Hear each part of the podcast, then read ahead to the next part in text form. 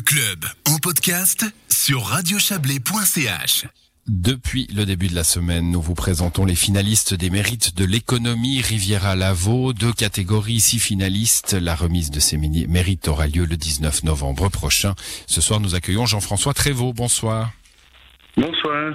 Vous êtes l'inventeur d'une pompe à eau, une pompe à eau euh, euh, révolutionnaire. Vous l'appelez Pumpilo, cette pompe. Euh, nous allons en parler. vous la produisez à travers votre entreprise Swiss Intech, qui est donc l'entreprise en lice pour ses mérites de l'économie Riviera Lavaux. Pourquoi elle est, révolutionnaire, votre pompe?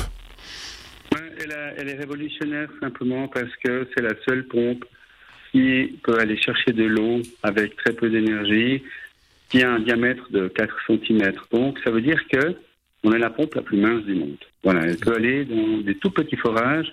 Elle peut aussi se mettre euh, le long d'une pente pour aller chercher de l'eau dans un ruisseau plus bas. Et elle valorise des, sources qui sont de très petits débits, comme par exemple euh, euh, un litre minute ou, des choses comme ça.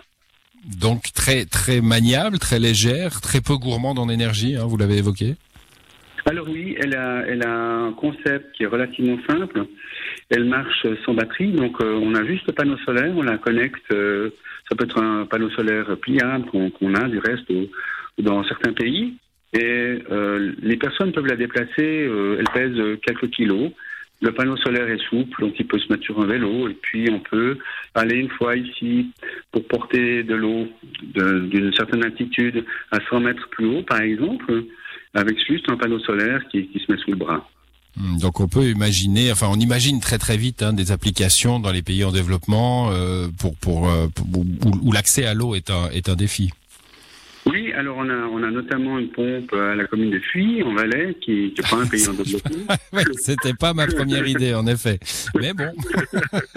Euh, parce qu'on a un groupement de chalets, il faut porter l'eau 80 mètres plus haut sur une conduite de 1600 mètres, actuellement on remplace un groupe à essence.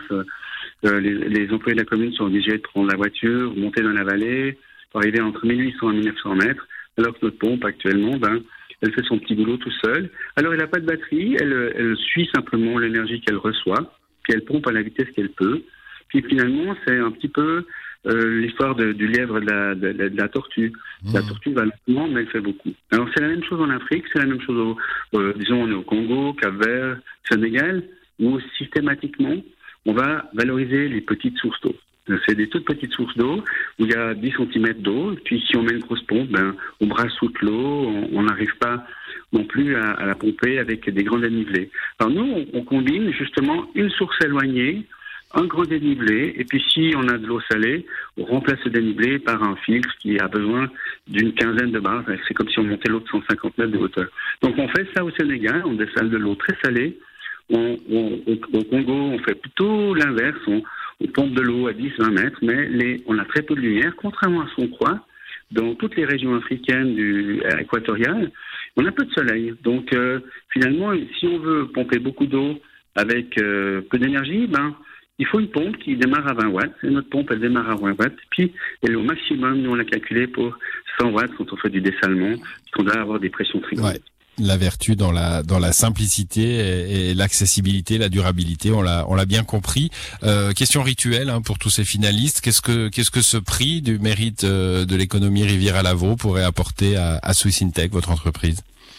Ben écoutez, d'abord une, meilleure visibilité parce que pendant longtemps on est resté caché dans, dans le bois qui nous protégeait. Maintenant on sort du bois. Donc euh, on a des investisseurs, donc ça renforce un renforcement de la confiance des investisseurs premièrement. Puis ça nous fait un peu de publicité. Pour l'instant on est connu en Valais que dans une ou deux places, mais ça va nous permettre de nous faire connaître un peu partout. Euh, aussi le fait qu'on puisse euh, communiquer, qu'on a une nouvelle solution pour valoriser les petites sources, ce que les gens ne savent pas normalement parce que c'est pas, ça se fait pas. Hmm. Et puis euh, qu'on a une solution aussi euh, pour dessaler de, de l'eau dans des puits euh, sablonneux où il faut absolument pas brasser l'eau. Ben ça, ça nous, ça nous ferait de la publicité. Puis on espère en, en vendre aussi pas mal dans cette, euh, dans, dans toute la région de la côte africaine proche de l'océan. Très bien, bah merci à vous d'être passé dans cette émission, Jean-François Trévaux. Je rappelle que votre entreprise s'appelle Suicintech et que vous êtes un des trois finalistes de la catégorie Entreprendre. Bonne soirée à vous. Merci, bonne soirée. Et c'est la fin de cette émission à l'édition ce soir. Yves Terrani, Joël Espy, Didier Morard et Alexandra Claude. Excellente soirée à vous.